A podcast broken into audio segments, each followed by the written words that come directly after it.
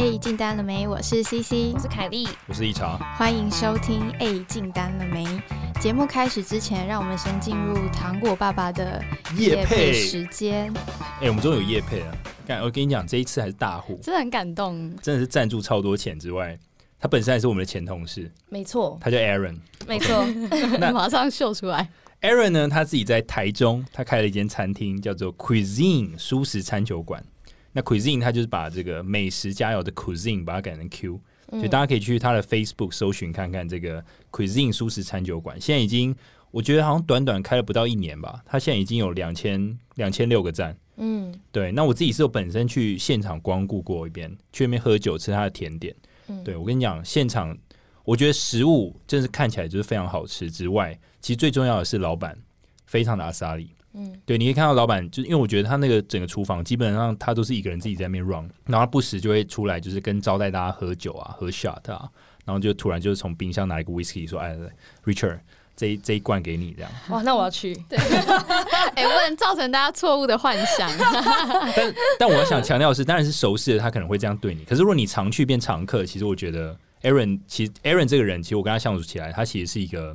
很有趣的人，然后你可以跟他聊天。像我自己平常如果去酒吧喝酒，我虽然不常去，但如果去的话，我一定会坐在吧台跟吧台的聊天。嗯，对，因为我跟我旁边的另一半可能没什么话聊，所以 我通常都会找吧台的聊。你不知道点什么？对，那我觉得像 Aaron 就是一个，如果我不认识他的话，我会坐在那个吧台里面跟他聊天。那他就是很很好聊天的对象，这样。那那个是一个素食餐，就卖素的，对不对？对，卖素食，素食。对，那 Aaron 这边要有跟我说，他们其实是。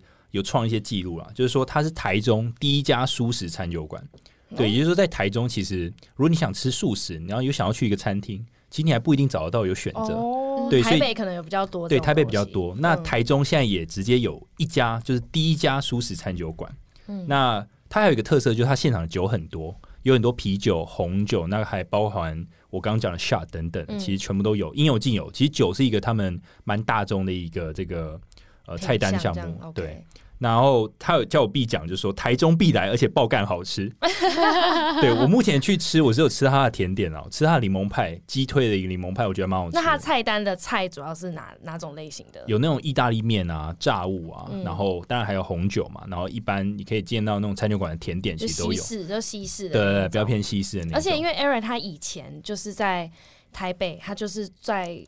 台北很有名的那种素食餐厅，他就是当行政主厨。是，他还出了素食相关的书。对，他还出对，所以他对素食的料理应该蛮厉害的。非常非常厉害，而且据我所知，Aaron 他之前其实不只是有西西餐的证照，他连中式的证照都有。对，所以他平常呃，我记得他跟我讲一个蛮屌的事情，就是他之前在试菜的，一般厨师如果发上菜单都要试菜嘛，他好像没有什么事哎，就他他脑中只要想说，OK，这个料配这个料配这个料，可能是什么味道。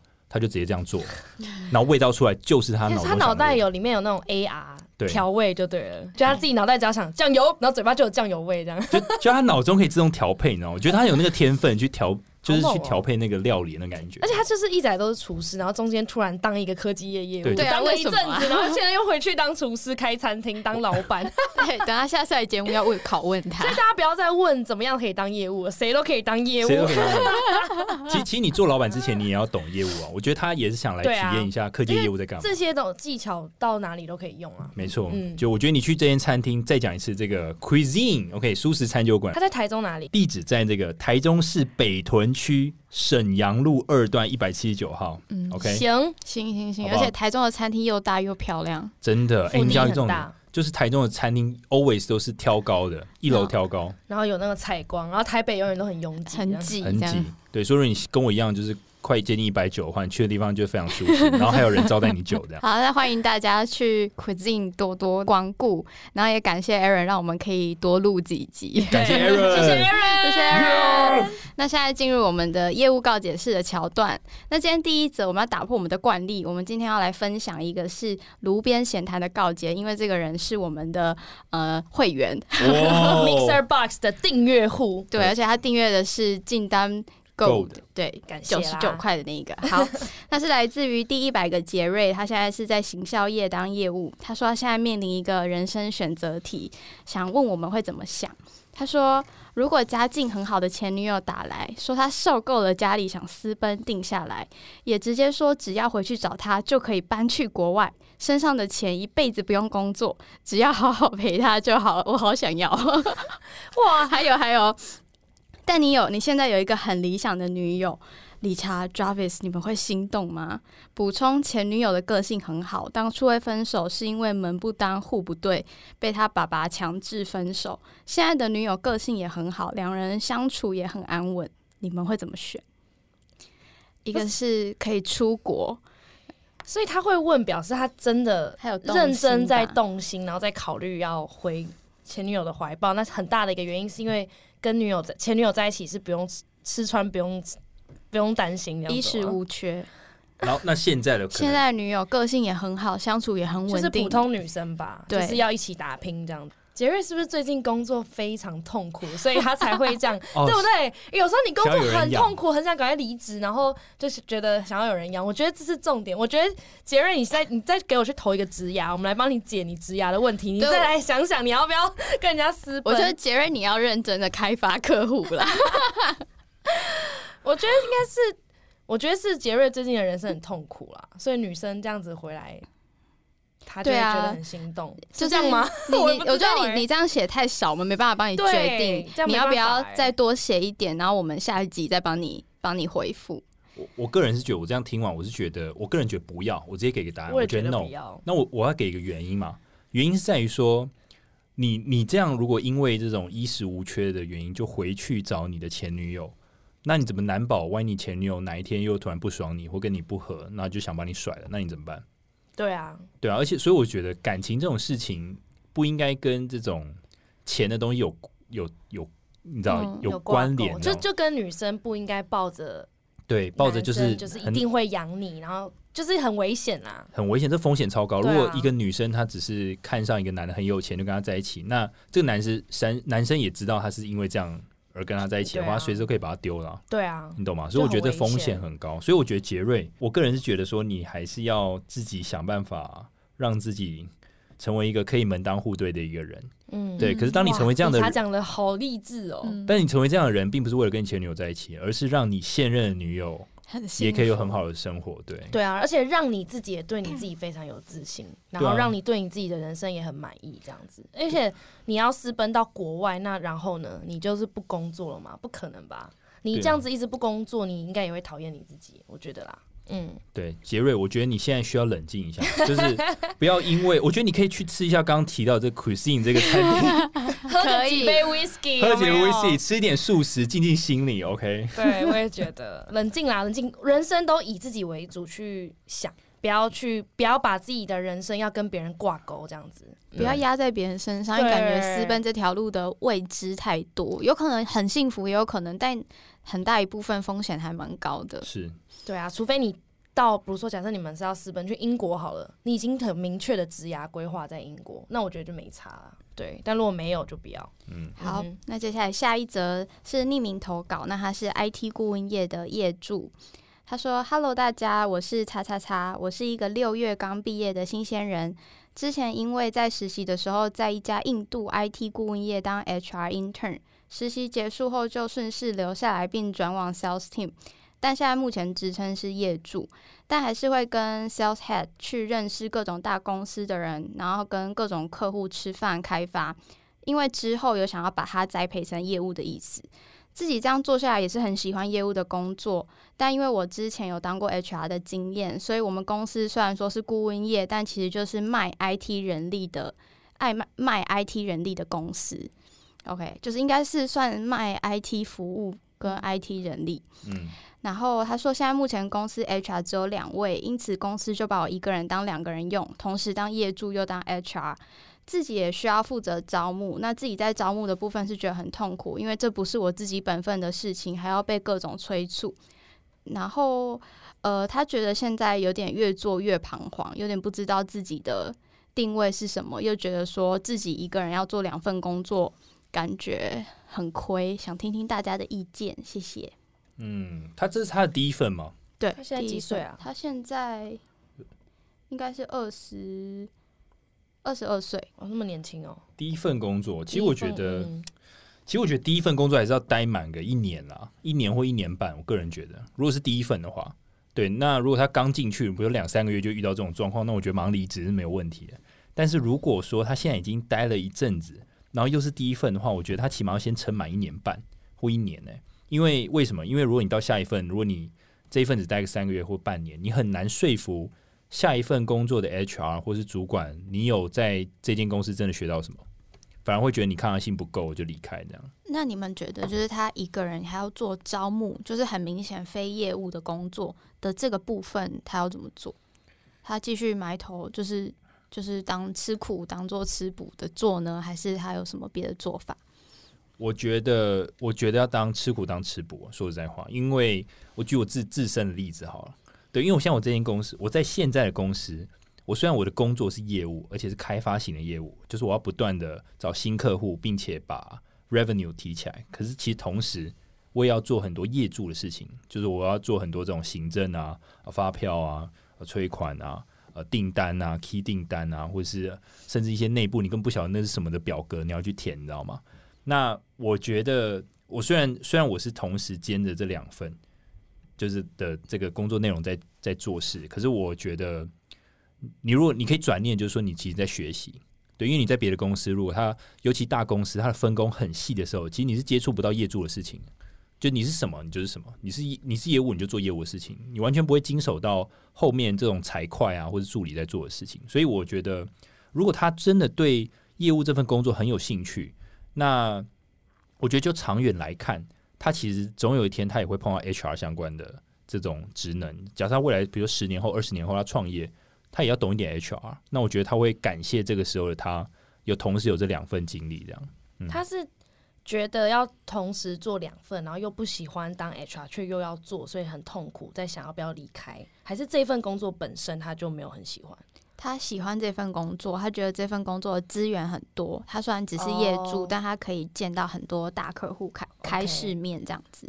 只是又要做招募，这就是他觉得他很不喜欢。所以他觉得彷徨是因为要还要做招募这样子。对，那我觉得还好，对啊，就跟主管提，我觉得这表示他这份工作他可以继续待嘛，就不需要离开，因为他喜欢他自己本业的工作，嗯，只是他不想要做多的事情。嗯，那我觉得他可以去跟主管，他在待一阵子之后，他可以去跟主管提。那我觉得他提的方向可以是。他在当业务的时候，他觉得他可以做到什么，做到什么，做到什么。可是如果他把时间拨出去给 HR，那他的 performance 可能会少掉什么，因为时间被占走了之类的。对，就以 performance 的方向来跟主管讨论，说是不是这个工作可以慢慢转移，或是公司多一点 budget 再招一个人进来。对，因为我觉得这很重要啊，因为你跟主管在沟通的时候，你要讨论的是他主管会在意的点是什么。主管不在意你很累，主管只在意会影响到你的绩效。对啊，你就说你这样子同时做两件事情，其实两件都做不好。嗯，以这种 performance 的方向来跟公司提说，能不能多一个 budget 再请一个 HR，反正一个 HR 多少钱一个月？我不是说 HR 薪水很低的意思，我的意思是说你多招一个人，让公司的绩效变好，那一定是好的事情。所以要用这种方向，可以跟主管讨论这样子。嗯嗯，呃，我还有另一个建议，就是说，如果他真的对业务或业现在业主的工作非常、嗯就是很有兴趣，想要好好发展，而且未来就想要走像业务这条路的话，其实我觉得，我觉得他还甚至可以多用一点他下班时间，呃，去提升自己业助或业务相关的能力，然后可能。老板可能有有一天可能只交办他做一些助理的工作，结果他就是连业务的事情全部都搞定了。比如说他自己私下，比如说帮这些他见到的这些大客户做一些分析啊，嗯，然后就是建议说，哎、呃，可能跟老板主动讨论说，老板，我可以跟你分享一下我最近做的功课，比如说这客户，我想我觉得怎么样进攻可能很有效啊，或是我分析出来他可能哪边有痛点啊，那我觉得就展现一点你的积极度，让你的老板们就是知道说，哎、其实你蛮有潜力的，或者你蛮有这个特质的。那我觉得，我觉得这都是不不为一个就是说，呃，与其你直接跟他讲说，哦，我觉得兼两份工太累，那你还不如拿这种。你知道，就是那种多的东西，或者你多的 study 给他，那对对对，嗯就佐证说你是想要全力冲现在这个职位这样子。没错，啊，不过我也想要补充一个，就是理查刚刚说他觉得第一份工作可以待满一年或一年半。我个人觉得，因为这个 case 是这个这个女生她是喜欢她的工作的，那就继续做嘛。那我个人觉得，如果你第一份，因为大家第一份工作找错工作的几率很高，因为你不知道自己要什么嘛。所以我觉得，如果你仔细想想，你做的痛苦，而且你觉得，呃，成长幅度真的趋缓，也不一定是你未来想做的。我觉得你就算你做半年什么，你就走没关系。对，因为你还很年轻，所以我觉得没。但是你后面第二份、第三份当然就不能这样了。嗯，对对对。我是觉得说，在工作上遇到困难的时候啊，嗯你可以试着去跟你的主管或身边的同事去找一个解决的办法。对，当然也可以跟我们讲啊，但我觉得有时候除了呃跟身边的人抱怨或者是告解之外，其实你去争取你的权益，或者是你跟主管去沟通，你也可以更清楚知道你的定位在哪里。真的，因为你没讲，其实主管不知道。对对，然后你不要自己一直闷头想说怎么办，你就直接去问资深的人就好，其实大家都会很愿意帮忙。对，而且有时候你很受伤，或是你很难熬的地方，其实就是大家都会有的。你讲出来，大家都有的时候，你就不会那么孤单了。对啊，那如果当然，你如果讲了，没有人愿意帮你，你也知道这公司就不需要待下去了。嗯，对啊，同意，加油，加油，干巴爹，干巴爹，哭大赛，可以，可以。好，那我们今接下来进入我们今天的正题。那我们今天的主题是要来跟大家讲一下，就是社群业务力这件事。哇哦！上课了，各位，上课，上课喽！就是随着社群时代的来临呢，我们现在有一个新的业务力，叫做经营社群。哦，听了好兴奋啊！那 什么是社群呢？就是随着现在越来越多一些平台的兴起啊，其实我们不需要是明星，或是我们不需要有经纪公司，我们以作为一个个人，我们就可以在网络上面有影响力。那喜欢你的这些，不管是听众啊、follower、粉丝啊。他们都可以跟你形成一个社群，因为他们就是喜欢你这个品牌。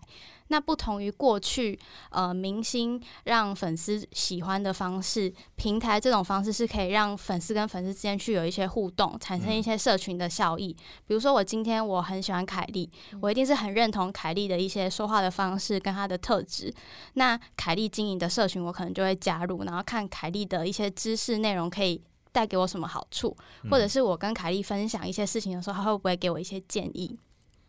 那今天就想问大家，你们现在有参加过什么样的社群吗？嗯，社群的话，我有参加一个，因为之前不是讨论过 FIRE 吗？嗯，对，就是 Financial Independence，然后 Retire Early 这样。那是 FB 社团吗？对对，是一个 FB，就是那种私密社团。然后你加入之后。那他是美国人开的，所以你加入之后，里面就超级多美国人，他们很诚实的分享自己的呃总资产，就是可能总资产从十年前到现在成长了多少啊，然后存到第一桶金，他们第一桶金一般都是一百万美金，就是美金。对，所以就是三千万台币，看超多。他们一般目目标是一百万美金这样，所以他们一般都达到一百万美金，他们就在社社团说他们是怎么做到的。OK，对，然后就觉得很有帮助。但是里面有很多策略都是美国人才能用的，但是就觉得哇很酷这样子。OK，对，这个社团我也有加入，然后它里面就很正向。其实台湾有类似的社团，但是台湾的社团很容易流于就是。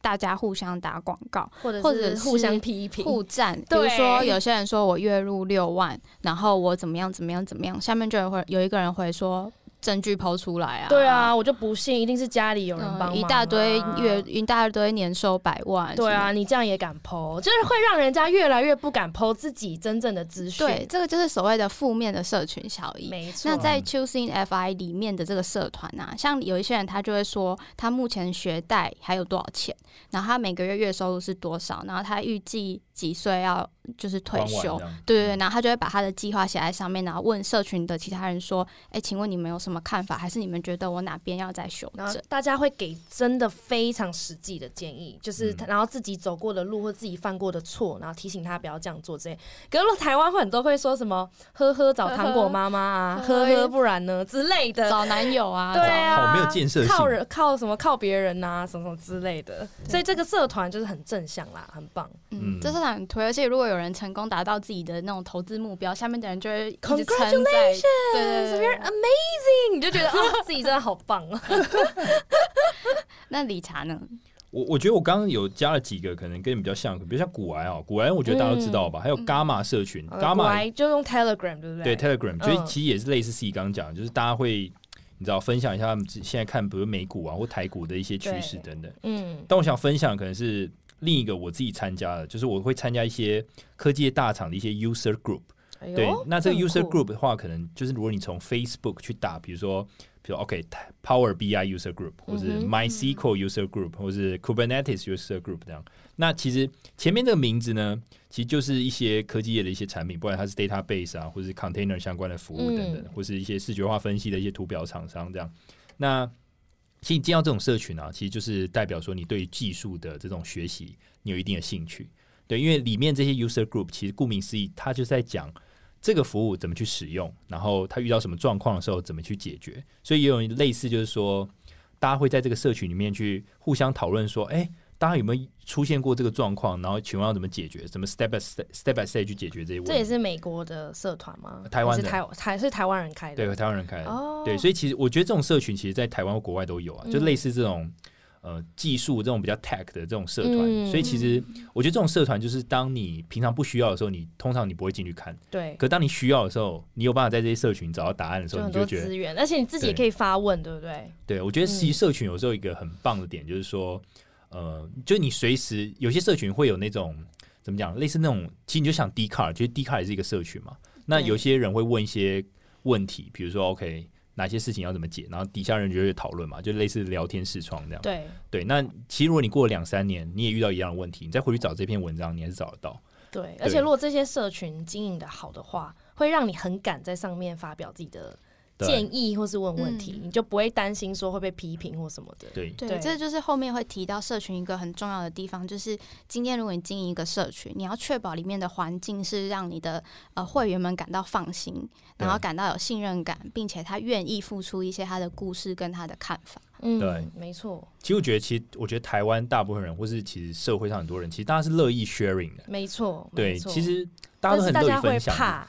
怕，对，可是那个怕点在于什么？你怕被骂嘛？对，怕被骂，或怕被笑你笨嘛对不对对，或者我我的我补充的是不够完整，对好像一定要很完整才可以剖，可其实也没有。对，所以其实我觉得，我觉得社群有一个很重要的点，就是说，如果你觉得你在里面发问，然后是一些很 basic 的问题，或是 fundamental 的问题，可是都有人愿意就是很细心的指导你 step by step，然后告诉你说，那你自己要怎么样再往前迈进的时候，你就觉得哦，我希望我以后也可以成为一个可以 sharing 的这样的人，嗯。就会变一个正向循环。我之前、啊因为我也是很怕被骂的人，然后我之前有一次在 D 卡上，因为那时候想经营 D 卡，嗯。我就分享一个大学参加比赛的经验，就就 po 上去，然后就有人一个人回应我匿名，他就回呵呵，然后就赶快把那篇文章是隐藏呵呵，你就欸收起来。对我马上就收什么好。收起来的、人家刚外面打完，呵呵，你好棒啊！对啊，还没打完哎、人家还在那个点点还在打字，就是就收起来那个社群环境让我觉得很没有安全感。对，而且有很，可是我觉得这样讲低卡会不会不好？哈，就是，可是我觉得低卡真的很容易有这样的问题。如果他问太 basic 的问题，底下嗯可能就会说什么“你伸手牌哦，这不是 Google 就有了吗”之类的。可是你就你好，你要么就不要回啊，要么你就是认真回答人家的问题嘛。但但我觉得 C 提到一个重点，他说像 D 卡这种社团会让他没有安全感，对可是为什么？那是因为 D 卡它这个社团，它是一个非常大的社团。啊，，很大，它没有特别管理，对它没有特别管理，它不是一个私密的社团，对，它不是一个私密社团，它因为要分，比如哦彩妆哦西施，或者哦嗯。各种，比如呃星座等等。西。施居然被你列在第二哦我跟你讲，哎，工作、我股票。我，我我虽然没有在 D 卡工作，但我觉得西施版一定是他们的流量很大。就跟 PTT 一样吧。我跟你讲，这个这种这种只要是跟色情挂上边，它流量就特哎，高。反而西施版这种，我都觉得很正向，不会有人在下面批评，你知道吗？西会啊会啊会有会啦，可是我觉得别别呃偏少，比起那些什么股票啦、工作啦、学业，我觉得西施算偏少的。哦，而且通常都会说哦，感谢大大 对，感谢分享什么？楼主一生平安。对对对对对，你看好西施都好正向哦其。实我觉得这种东西就是一个很正能量的东西啊，因还有一个伪娘，你知道吗？伪娘我知道伪娘为什么要提到伪娘，就是没有有一个版特别伪娘版啊、哦伪娘版全部都是伪娘。然后你怎么知道伪娘版 因为？我朋友很爱看啊，就传给我你没有。喜欢看伪娘版？对，然后都干那些男生都超屌，而而且很屌，有一些初级伪娘，就是他才刚进入伪娘的圈子，所以他不太会当伪娘，所以他扮成伪娘的时候，你还是看出来他是男的。所以底下会然后底下会有人就是给建议说你可以怎样之类的，好正向哦或。是有些，啦然后有些人会当然会取笑，可是那些取笑我也觉得没有到很严重。很很严重。对我觉得这些东西都很正向哎、台湾人真的是 终于懂台湾人的口味了，原来是这样子。迪卡这种伪娘版嘛，刚那我回去要看一下、欸，对啊，我记得有吧？好像是十八禁嘛？这是十八禁。不是啊，不是啊，因为没有没有露什么奇怪的东西，哦只是扮成女生而已。，Oh my god！对啊，所以 开了我眼界。所以反而是西施跟伪娘版的的那个环境是让人家比较很放心，很放所以愿意心。剖一些东西。对对对对，我们看的问题完全没有回答完，所以所以所以像西施这种比较多的这种，因为它分类太多了，所以其实里面龙龙蛇杂处。可是有些社团是比较就是 specific 的，比如说像刚刚提到，比如 fire fire 社团，那嗯对大家想 fire 的人才会进到这个社团，对。或者古癌，你有玩台股、啊美股，你会进到这个社团什么团。嘟嘟 man、什么 dolphin 什么之类的，嗯你有 follow 他们才会，共通点就是有 follow 他们才会加入啊。就是目标明确，目的明确。嗯，没错，那再来就是我之前还，我现在还有一在一个社群里面是 Amy 追俱乐部，那他哦这个就比较普通，他就是一个以一个他也算 KOL，然后他会分享一下他对国际时事的看法，但就是非常主观，就是看你自己喜不喜欢。嗯然后它也会有一些业配啊、导购的部分，所以接下来就问你们，你们有实际上被 KOL 或是被社群有一些导购的经验吗？比如说他们业配了什么东西，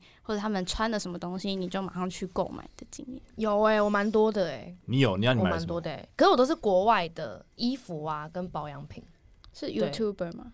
不是，都是就是 IG 的那种，可能像茉莉那种。嗯对对对，只是我 follow 比较多是美国的。可可是他讲了什么，或者他发了什么东西，让你觉得说，哎，他就 PO 个文，然后看起来你就很好看，我就买了。因为我都会 follow 很久，故 follow 一个 IG 的那种 model，基本上我喜欢他，我就会 follow 很久。然后他一推荐一个产品，然后你如果你真我的觉得价格 OK，然后他可能一般我会买都是在折扣，那我就我就买了，或者是有一些可能 KOL 他们在什么父亲节、母亲节会 PO 一些折扣，你连接可以直接上滑嘛，那我就会买。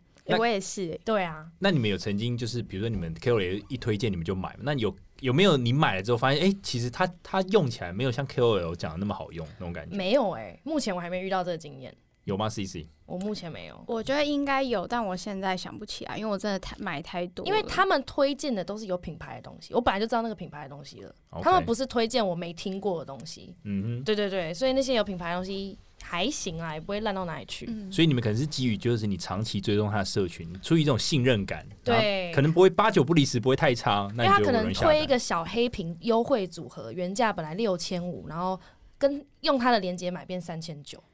像那小黑瓶本来就是一个小黑瓶是什么？小黑瓶，就是保养品，蔻的小，就一是个保养品。很，神奇的保养品。然后对。啊，然后就这种有品牌的东西，可是用它的链接买就变那么便宜，我就买了所以你在其他地方没有这个价格就对了。之类的。对对对对，嗯，哇哦，所以就是呃，他们会变成我们一种筛选商品的一个机制，所以像丹尼表姐啊，都是超级会卖东西的人。其实跟代言有点像哎、有点像啊。就我代言，只是他是直接你知道直接业配，像古埃、台通他们在节目讲一些洗发精，对啊，其实超多人买、深欧欸。里昂，我们家就买了。哎可是我我我觉得那个东西必须要有关联性，比如说你刚刚讲的是美妆，那比如说它是一个王美，她自己有在用，对，然后那你可能就会觉得会买，因为它擦起来很好看。像我知道女生可能会说哦哇这颜色真的很好看，然后就直接被上火，然后就买。对那我自己的话，如果像之前古癌有推荐一些书籍，那比如他讲股市相关书籍，我听了我觉得哎、不错会，想买。然后我也看了一些影片，对我就会买可。他推荐洗发精，你就不会想买？我不会，我也不会哎、我我我都会欸、因为像瓜吉推荐什么蜡烛啊，我也买了。然后那个最近我在听《时间的女儿》，就是一个讲历史的 podcast，然后他嗯分享人类大历史的漫画版，我也买了。哦，人类大历史漫？我有去漫。画版，他有出漫画版，很好看。我用电子书看也很好看。反正就是我是一个超容易、超容易被导购的人。真的对，好，那我们接下来就来讲为什么经营社群很重要，就是社群的价值是什么。第一个呢，经营社群的价值就是可以让你的会员，这边会员我们就是指参与社团的人，他可以更亲近你的品牌，更知道你的品牌的诉求。品牌来说，就可能比如说我们是 A 进单了没？嗯那我们的价值，我们的呃价值主张可能就是假设是要让业务可以互相取暖，或者是让大家的业绩提升，是就是大家在有一起的共识之下加入我们的呃社群。然后第二个就是我们可以透过忠实的会员，让你接触到更多的 potential user 或是 customer，就是我们的嗯会员。是对，那这边有一个成功的例子，就是当初 Airbnb 在架设他们网站的时候，他们的导师就是他们的一个天使投资人，就跟他们说，比起你要找一百个喜欢你的人，你要找到十个很爱你的人。嗯，对，因为这十个很爱你的人，他口中的 Airbnb 就会是一个很棒的 Airbnb。但如果只是一百个不讨厌你的人，那他口中的 Airbnb 就会是一个很普通的品牌。哦 OK 我我觉得那是那种力道的差异，嗯就是说，如果他真的很喜欢你，那个推荐的力道是非常非常强的。没错，嗯，对，好，那再来就是呃品牌的亲和力跟忠诚度。那会员可以透过参与社群去感受到正向的体验和成就感，就是他不会害怕说他今天在社群里面说话或者是发表意见会受到责骂，嗯或者是有一种不安全感，就像我刚刚讲的。哎、我们现在业务告也是有有会让你觉得会让这个粉丝恐惧吗？因为我们有时候我们讲话很直接，都没有对不对讲话很直接，有时候会呛他们还是怎么样？但也还好吧，这是我们真实的话。也不知道，大家都做业务，可至少我们不是酸葡萄的啊、其实我觉得我们改我们改天应该来个问卷，就是说，哎、目前的业务告也是哦大家可以有没有给一点 feedback，会不会他就骂爆我们说啊你怎么讲？然后我们之后就说，我觉得你这个决定非常好，我觉得你这非常棒。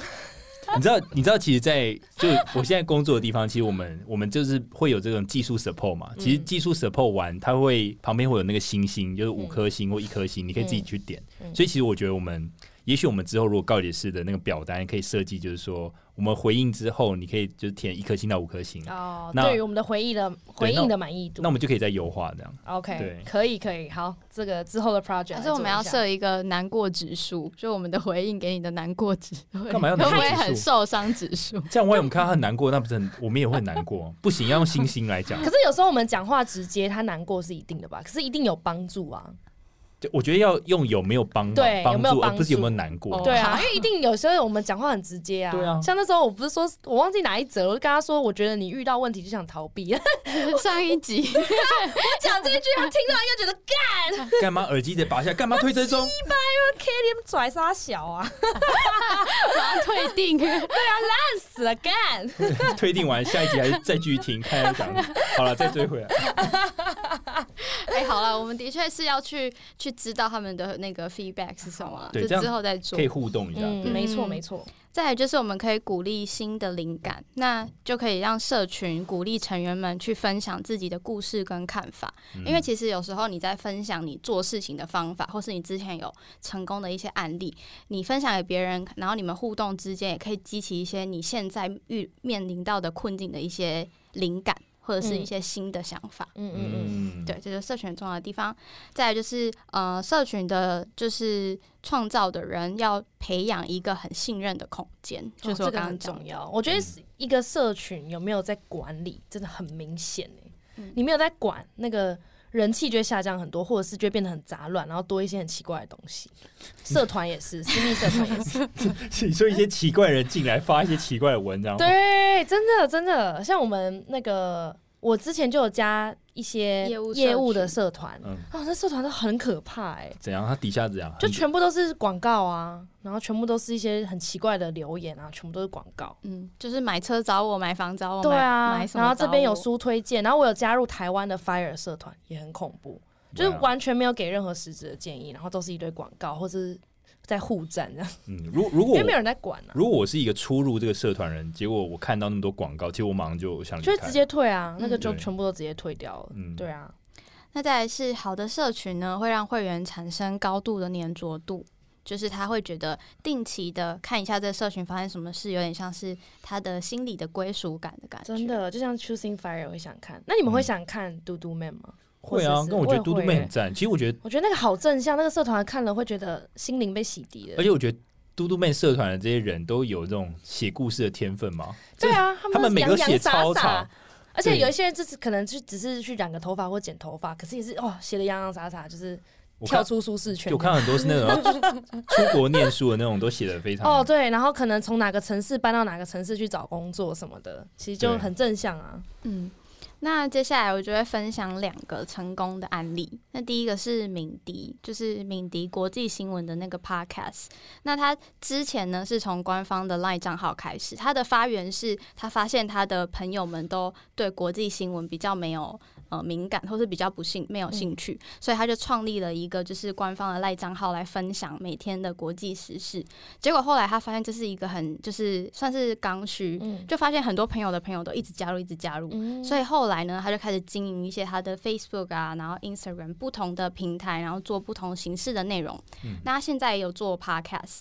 那他这里就有强调说，他对每一个社群平台，他会他是定位不同的内容。比如说，他不会写一个文稿发在 Line，结果又发在 IG，又发在 Facebook，因为他的 IG 就是定位是他的生活，所以他只会 PO 一些绯闻。但是 Facebook 它又有另外一个用途，所以他对于他来说，然后 Podcast 又是要用以说故事的方式才能吸引大家的耳朵，所以他就是对于每一个社群平台有不同的定位的方式去经营。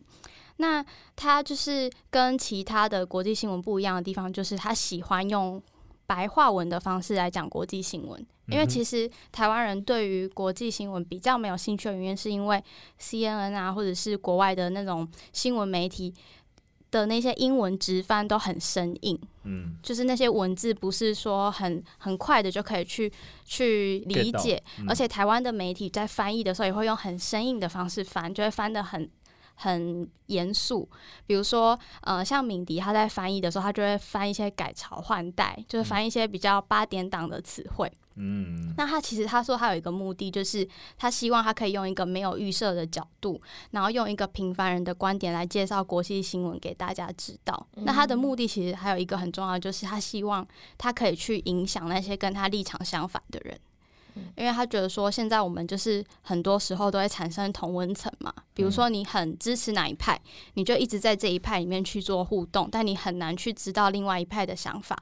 但他透过没有预设，然后而且又是用白话文的方式，他有可能可以去影响到那些跟他立场相反的人。对，那这就是他的一个目的，就是主打平凡，然后把国际新闻带给大家。所以呢，他现在就是为什么要提到他，就是他最近推出了一款日历。然后他的就是销售就破千万，哇哦，超级厉害！你该不会有买吧？我没有买，我没有买，这是我在上周读到的，我觉得很厉害。哎，社群真的很屌！你看他讲那个卖日历，其实我有看到，好像在他他好像自己还创了一个这自己的那个网页，然后就专门卖他日历，然后每个日历就是一则，我有看到他一则国际的时事，对啊，很猛哎，很猛。而且他在做这些之前，他就是一名业务哎。啊，他以前是业务，哦，因为我看读他的资料的时候才发现，所以科技业业务吗？他好像是印刷还是纺织，我忘记传统产业的。那我们之后来卖日历啊，把业务告解释印在上面。你说每个人的业务告解，还是什么订单语录？我们来把那个之前老板的语录什么印？我觉得订单语录可以，每每一个月一就就一月一号贪婪，对，一月二号贪婪贪婪，对。What the fuck？好歹一些金句吧。对啊，每一个月一个这样子，嗯。所以就是以他的例子，他就是以一个经营不同社群的角度，然后去做一些销售，做一些导购这样子。那第二个呢是和泰汽车业务的例子。那他跟敏迪不一样，就是他没有创造社团，他是去参加社团。就举例来说，他如果是以卖 Raffle 的话，他就去参加 Raffle 车友会的社团。那他在这个社团里面潜水，然后去。观察那些就是在社团里面讲话有影响力的人，然后并且去 approach 他们，去跟他们做朋友啊，然后慢慢的透过就是把这个人攻下来，然后让这个人的粉丝去跟他买车。哇。所以，所以刚刚的差别就是说，一个是专门在做社群的人，一个是专门参与社群。参与社群，跟他利用社群里面的资源啊，还有人啊，做到自己的生意这样子。嗯，OK，所以我觉得这个点还蛮重要的，就是说，其实如果你不一定要成为创社群的人，其实你参加社群，你也可以。就是成为一个有影响力的人，对，就是除了你就是去呃营造社群之外，参加社群对你来说其实也是有蛮多好处的。除了归属感啊、安全感，甚至还有可能有其他的想法。因为我猜这个人去加入这个社团，一开始可能也不是他要卖几辆车，可能只是他想要看一下这个呃生态怎么样之类。就是我们刚刚前面提到，他会有新的灵感。那他一开始在里面，他是怎么他是怎么做到最后卖车的这件事情呢？他就是呃，除了观察大家的发文走向之外，因为他本身也是一个对这个车款有很专业的建议的人，所以他也会主动的在社群里面抛一些相关的呃非销售的知识型的一些内容。那通常就会有人来回复，那他也会抓紧几个在里面回复有影响力的人去做一些更正向的回复，然后进而建立他这些人脉，让这些人脉来跟他买车。就是它的一些呃，算是很好的社群效益。嗯，那这些成功的案例啊，它都有一些相关的特色。那我们今天就呃把它念过去。那如果你们有什么其他的想法，也可以讲一下。嗯，第一个就是呃，成功的社群都会有一个坚定的信念。比如说敏迪的信念就是他要用客观而且白话文的方式去白话这些国际新闻。那再来就是这些成功的社群都会积极而且时常去回应社群，然后还有他们会跟会员们互动。那再来就是你要分享一些具备知识性或是成成功的小撇步。这里是原文是写 share strategy，就是它的意思是说，社群里面的内容啊，其实你百分之八十要对会员有用，不然只是单纯取暖或是单纯有归属感，其实是不够的。嗯，没错，因为大家花时间都希望得到好处的。可是那那个好处如果只是好笑，可以吗？可以，有些迷因的社团可以啊，那就是你的方，你的策略就是要好笑，嗯，就要真的很好笑。对啊，就像一些 IG 的那个迷因。粉砖都超多人按赞的，啊。大家分析是说呢，百分之八十要对会员有正向而且知识性的内容，百分之二十才会是你的业配跟你一些商转的一些产品，这样子 理查冷静。那接下来呢，他是说，呃，这些社群呢都会具备一些共同的主轴、一致性或是重复的主题。他的意思是说，呃，像我们会想要求新求变，每一集都想要讨论不同的事，但如果我们可以做一些，比如说像是我们每年都会做的，你达标了没？这些固定式。的一些节目，有点像带状节目的那种感觉，会让你的会员在有一致性的前提下，可以去追这些东西。嗯其实业务告解是也算吧，就是也算，但是告解的内容好像其实彼此没有什么太大。说要有个一致的主题啊，要个东西。例如什么？如果说用在我们这边的话，可以用什么？例如我们有一个，可是我们就是一年做一次，就是你达标了没？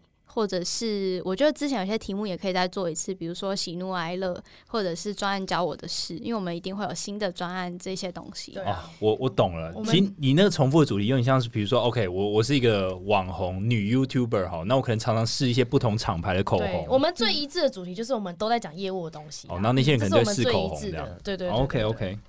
然后再来呢，就是。建立每个人说话跟你跟会员互动的方式，哎，就我觉得我们倒是有做到。对，就像我们之前我们会去讨论说我们的个人特质是什么，嗯，我们在频道上的角色是什么，因为你角色更鲜明，就会让会员越容易记住。我们之前约会的时候讨论过，我们四个人要担任什么样子个性的人，没错，大家应该很意外吧？没想到我们现在的人设都装出来。哎，我们也不是装的，其实我觉得是根据我们天生的个性去延伸，说我们应该怎么。可是说真的，我忘了我们。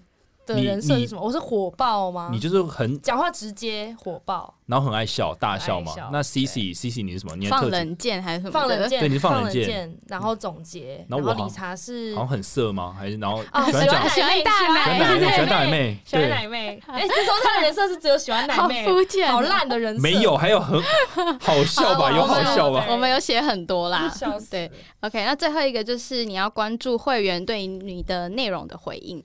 就是看一下他们的反应是什么，内容是不是实际上我们自己觉得很有价值？那对会员来说，他是不是真的有学到，或者是他真的喜欢这些东西？要反省检讨。我们目前好像没有在管这个。你你说我们没有开表单给大家填呐？我们是在管开社群。我我们他们等下你说表单要填什么？不好意思，就是就是看说是不是他们对于新内容的反应啊，是不是有提供价值啊？哦，对，一般我们得到的 feedback 都是正向的，因为他们可能会 post 现实动态，或他们。留那个小盒子给我们嘛？嗯，对啊。可是他们可能批评就不好意思讲。我我觉得，其实我觉得，我我们可以开一个表单，就是类似用业务告解式的表单，就是请他们来一点负面的。我们好多表单要填哦，又要对于业务告解式满意度，还有我们的内容的满意。那那个表单我不敢看，交给我，交给我，交给我，我们看报这样。那你们觉得，就是我们今天讲的这些，有没有什么是可以应用到我们作为科技的业务的工作里面？哎，其实我觉得刚 C C 分享这一连串，不管是这个和泰的业务啊，或是这个嘟嘟 man，或是敏迪，其实还有包含成功社群的一些特色，就是举例来讲，就是要跟会员们互动啊，然后要呃常常被回复啊，然后有些坚定的信念，以及这这些内容是真的对会员有帮助的这一块，其实我觉得在科技的业务里面。呃，像我之前参加一些社群，像我刚刚讲这些 user group，就是比如叉叉叉服务的 user group，比如说 BI 的 user group，或者是说呃 Tableau 的 user group 等等。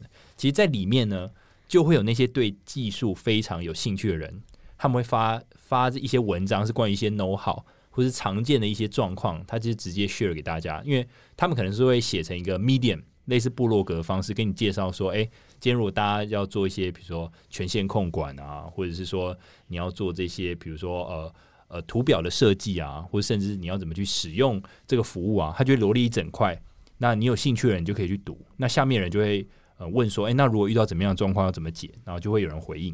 对，那这是文章的形式。还有另一批人，一另一批科技业的人士，他们会拍影片，你知道，他会直接可能用 share screen 的方式直接操作 demo 给你看，就是说，哎、我今天在玩这个服务的时候，我是怎么操作，一步一步。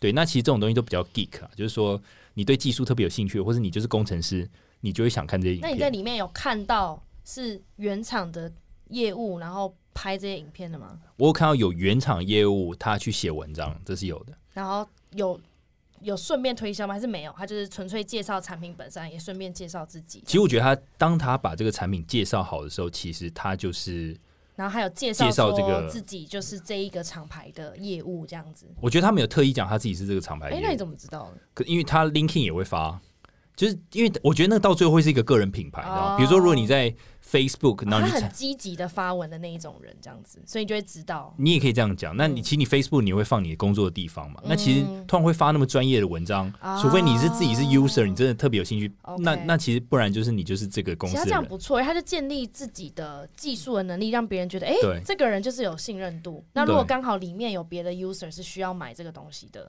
就可以连接到。对啊，因为它其实也是间接让这些喜欢这个服务的人更了解这个服务在干嘛，嗯所以我觉得都是一个很正向循环。其实我觉得这也是我之后很想做的事情，就是所谓的这种个人品牌。嗯对我们讲今天其实重点其实讲社群，但其实刚 C C 有讲一个重点，其实有时候参与社群的人，他也可以有一点影响力或得到一些好处。那我觉得这一块就比较偏向一种个人品牌，就是你个人的，不管是你的专业，或是你的知识，或是你的幽默、有趣等等也好，其实你在一个社群里面的回应，其实如果回应的不错的话，大家会开始喜欢你这个人。那他喜欢你这个人，他自然就会想跟你多互动。那如果你是业务，他可能更有可能跟你下单。嗯，对没错。那之前我们都有讨论，我们想要参与社群，我们想要去营造一个社群嘛。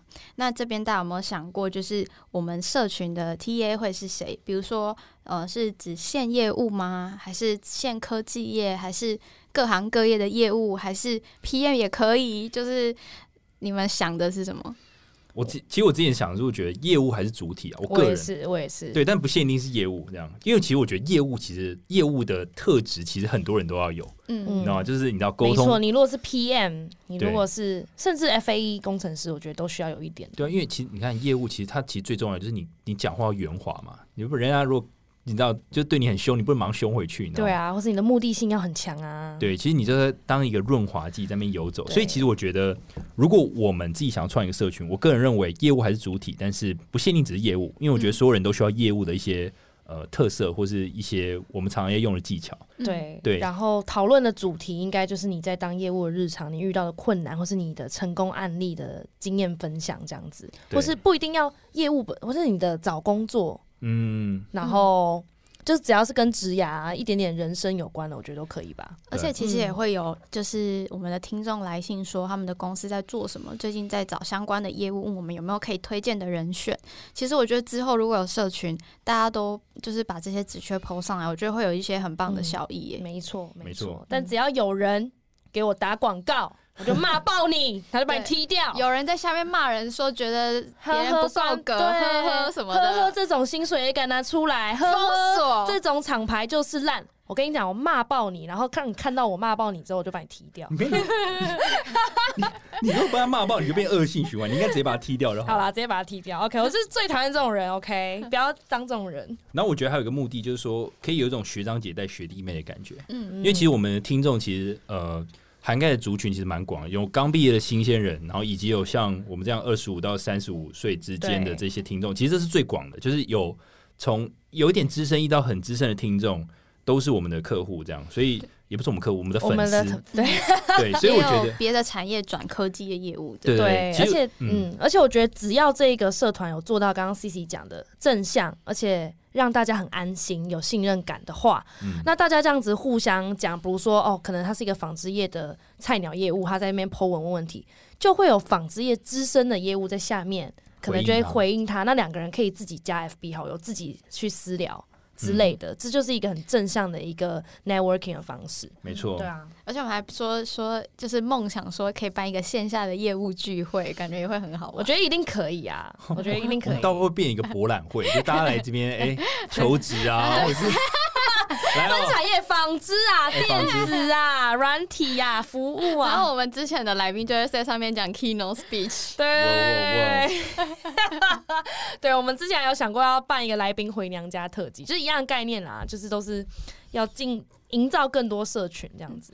所以其实带给会员们的效益就是正向。有归属感，那甚至未来可能职缺或者是专案合作上，我觉得都不无可能。没错，只要你愿意敞开心胸跟别人讨论，对，而且我觉得还有很多效益，比如说一定还有业务的技巧跟业务的心法，然后并且你可以用正确的心态面对这些挫折，这样。没错。好，正向所以对我们嗯来说，我们经营一个社群，就是可以更加认识我们听众。那对我们听众来说，如果参与我们的社群，你就可以得到很多正向的鼓励，对，然后别人的经验啊，然后还有嗯你可以 potential 的职缺，对，然后你可以自己去建立你自己的人脉，对，所以我，我基本上我觉得我我觉得我可以跟粉丝喊话一下，就会觉得的确会创，就会觉得粉丝可以分两种，有一种粉丝是你可以推广，就是我们的这个平台给所有你身边的好朋友。那我觉得另一块就是比较资深的粉丝呢，其实你也可以当做一个 sharing 的角色，你可以毛遂自荐来参加，呃，就是跟我们讲说你可能想被访问啊，或者说你也可以去帮助我们这些其他的粉丝们去解惑。没错，因为我们有些听众的职业是我们真的都不会认识到的，对，啊，有一些卖一些医疗的东西啊，有些卖一些酒啊，什么的我们都不认识，对，对，所以你可以毛遂自荐一下。没错。之后可以开一个类似听众特辑之类的。哎呦，我们一直开支票哎、对啊，一直开，一直开，一直开，然后就不知道什么时候会做，这样 看我们心情啊，好不好？还没有保证你们时间啊，TBC。你们先去订阅 Mixer Box，我们再考虑啦。哇哦，超靠北，好，那今天就到这边喽。我们 Podcast 每周三更新，我们在 Apple Podcast、Spotify、Sound On、KKBox、First Story 和 Mixer Box 上都有更新，而且在 Mixer Box 上目前有会员的方案，可以大家可以去订阅哦，去赞助我们。今天就到这里了，大家拜拜。拜拜拜。